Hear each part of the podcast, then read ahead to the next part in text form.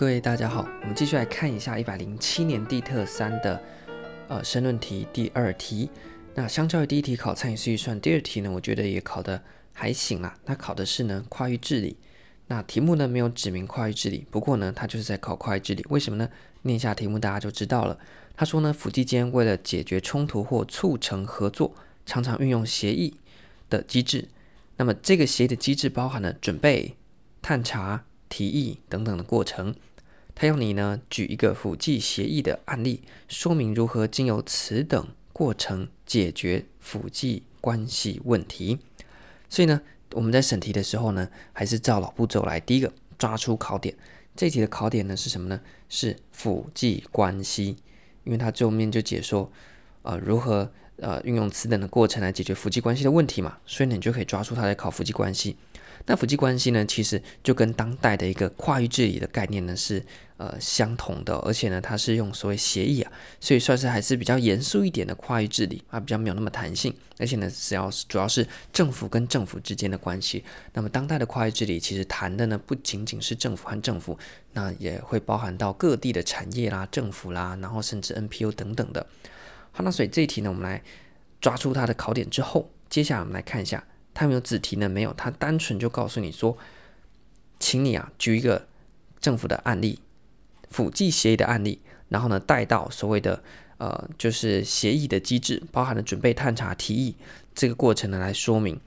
那这个呢其实有点呃尴尬，就是呢你可能会现场愣住，不晓得要举什么协议。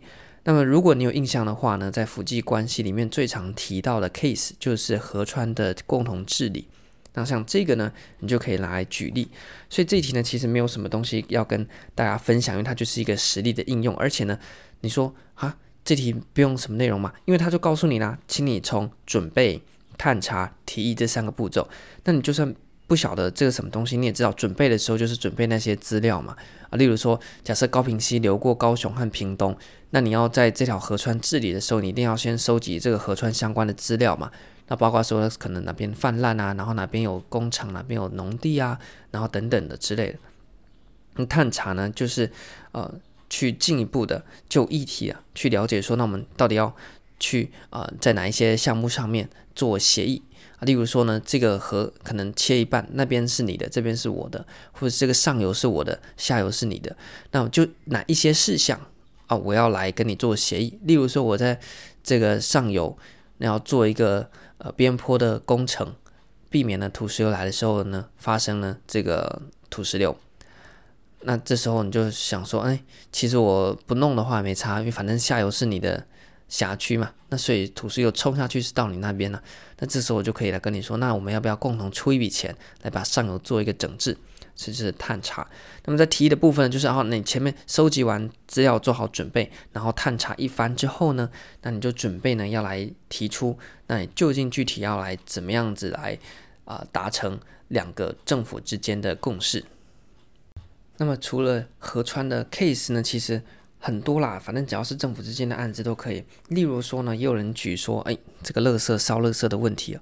因为你可能你们县市呢没有垃圾焚化炉，所以就要运去给其他县市。那这个就是辅机之间的关系啦。就我垃圾不够，呃，就我垃圾不够烧啦，我要拿去你那边烧。那这时候呢，在准备阶段的时候呢，你一定要去收集一下，说，哎，我我们有什么样的需求？那么垃圾有哪一些？然后呢，你们那边有什么样子的，呃，这个焚化厂？那你们自己本身有哪些垃圾，或你们已经收哪一些这地方的垃圾了？那么接下来在探查的地方呢，我们就是要开始去，嗯，就就这个议题呢开始具体化说，好，那我们我需要什么，你有什么东西，那我愿意拿什么东西跟你做交换，那你有没有什么意愿？那当这些东西事前都敲好了之后呢，我们就开始正式提议，就是要上到谈判桌上面，也不要讲那么严肃啊，就是协议的那个场合，然后呢就是提出具体的案子，那我要怎么样做怎么做，然后两县市的或者是不同的多县市来进行这个签约。那你说，哎，河川或乐色，太多人都举，有没有其他可以举？有啊，像我们中彰投有所谓的是这个产业的协议啊，就是我们可能一日生活圈，所以在产业上面三个县市呢，可能采取相同的补助奖励办法啊之类的，让这个不会说产业全部都往可能台中市开的福利比较好，然后都往台中市移动，而是应该让整个中部地区，那可能有的重视轻工业、重工业的，然后呢农业的等等的这些产业呢，在中部地区是能够做一个整合，做一个通盘的呃一个机制呢，来补助这些中部地区的厂家，然后呢达成这个区域共治的这样子的效果。这时候呢，也可以准备阶段的时候。就是去看一下目前中彰投地区有哪一些的产业啊，然后呢，我们目前县市政府之间各自有提出哪一些产业的政策。那么在探寻阶段呢，就是开始来问一下说，哎，南投啊。你有这个有没有意愿呢来参加？彰化你们意愿来参加？台中你们意愿来参加？那你们可以提供什么？那你们希望交换到什么？那我们的愿景是什么？大家拿出来聊一聊。那等到差不多有一个共识的时候呢，我们正式进到提议阶段。那三个县市的这些首长啊、官员啊等等的就坐下来，来针对三个县市共同的一个中部的产业辅导计划或一个协议来进行所谓预约和签约的过程啊。所以你看。都可以带。那这题呢，它是因为他说你要举出一个呃 case，就是要举出呃辅记协议的案例，所以呢，最好是举那个已经签约的啦。那其实呢，他如果要出的更灵活一点，应该是说呢，直接试举一例就好了。那这个意思就讲说，像我们最近的一个很红的 case 就是什么呢？北北基的捷运案嘛。但这个是不是一个捷运的工程？他一开始说要盖轻轨，后来说要盖捷运，那究竟捷运跟台铁路线呢，怎么样安排？哦，那这个呢就涉及到北北基三个县市和交通部哦，所以这个 case 呢就是精彩了。所以呢，如果他没有规定一定要已经签约的，我们可不可以把这个概念带进来？就今天在准备阶段，我们说基隆。目前有哪一些交通？那里有多少人口在双北地区工作，需要每天这样进出的？那目前台铁的运量、客运的运量等等。那双北地区有多少人在？呃，这个是基隆来这边工作的。那双北地区跟基隆目前需要怎么样交通做联系啊？然后路网，因为你可能如果你开一条捷运进来，可能会让原本呃一些本来就已经交通繁忙的地区呢更加繁忙之类的啊。所以这个准备阶段，你要先把资料查好。那么到探寻阶段，就三个县市的首长很可能和交通部一起进来。那讨论说有哪一些钱，那三个县市的考量有哪一些？那大家觉得路线要怎么规划？那大概差不多有共识之后呢，就可以进到提议阶段，把那个意见提出来。诶，你说你要分两阶段进行，第一阶段盖到哪边到哪边？那你是要盖捷运还是要盖轻轨啊？然后呢，跟台铁要不要共线等等的这个东西呢，就是在协议阶段呢，诶，因为前面已经有一些准备和提和这个探寻。那到协议阶段，我们就可以正式的把这个合约给定出来，那达成北北基的这个交通路网的一个辅剂的协议，而且还涉及到中央交通部的这个部分哦。所以那个这个 case 其实更好的，而且是正在进行式，目前正在炒的。那所以我们这边呢，在结束的时候呢，再稍微延伸一下说，那其实过去呢，在谈辅剂的时候呢，相对来讲是这个壁垒分明，但是在最近呢，因为我们讲到啊。讲到了，说我们辅剂关系已经要进到跨域治理。那跨域治理是什么东西呢？也就是说，在水平的面向或是垂直面向上面，我们达到一个资源共享，然后呢，产业这个共产的一个这个共产不是说那共产制度，而是共同生产啊。像是我们刚才讲到中部地区，我们就可以不用各自生产各自的啊，我们可以有一个联合的补助的一个机制。那么这个资源合用的一个情况，那所以在这样子的一个。概念底下呢，我们可以采取途径包含了建立跨行政区的对话平台，那么把这个协调机制给制度化、法制化，不用像现在呢，就是各地的县市首长各自在媒体上放话。那能不能有一个固定的平台，是可能固定多少呃时间，我们首长就坐过来，一级主管就坐过来，一起来聊聊两个县市或多个县市之间的议题，就是一个呃算是。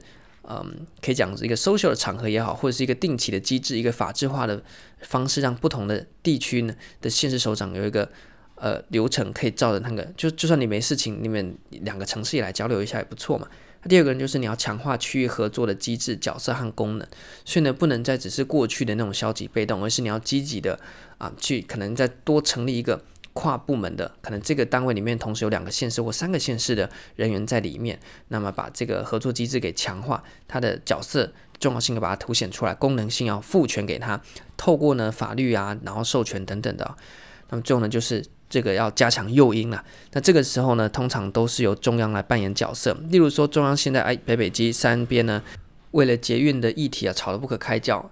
那中央呢，能不能提供一些主动提供一些诱因，来促使三个县市的首长坐下来，好好的谈一谈啊。不过呢，现在看起来这个问题点好像中央自己也很大啊，就是交通部自己好像也是让这件事情啊有点下不了台的一个症结点所在啊。所以当然是学理归学理，实务归实务嘛。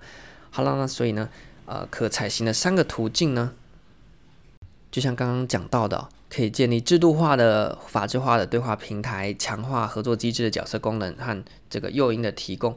这个呢，我想在政策工具那个地方呢，都有很多琢磨啦。所以你看，在跨域治理，我们也可以把政策工具拿进来用哦，就是可能用一些诱因啊，然后或者是呢，用一些补助啊等等的。反正呢，就是要去促成各地合作的这一个目标啦。好，那所以这一题呢，在前言的地方呢，你可以稍微提一下说，当前的诶还是用背景法，当前的治理环境啊，已经呢不再是过去啊各地各自为政啊，而是有一些公共问题，它会涉及到跨县市的，所以呢，辅剂协议是一个重要的东西。那么在这一个题目的正文当中呢，就是把刚刚讲到的案例带到他提到的准备，然后呢。这个探寻和提议的这个阶段，那结论的部分呢，你也可以再延伸到刚刚我所提到的那一些可采行的途径，那或者是呢，你要延伸出来，那当前台湾在推动地方快治理的时候有哪些困境？那包含了可能地方的制度法还是倾向单一制的，那么地方的政治环境呢也比较复杂，可能各县市有各县市的盘算，那包含了这个呃可能嗯、领导者啊，县市首长啊。啊，或者是呢，各个这个县市的这个编制啊、能力、预算的等等能力不同，也都可能导致在跨域合作上面呢，去面临到一些问题。所以这个你就可以在结论写啊。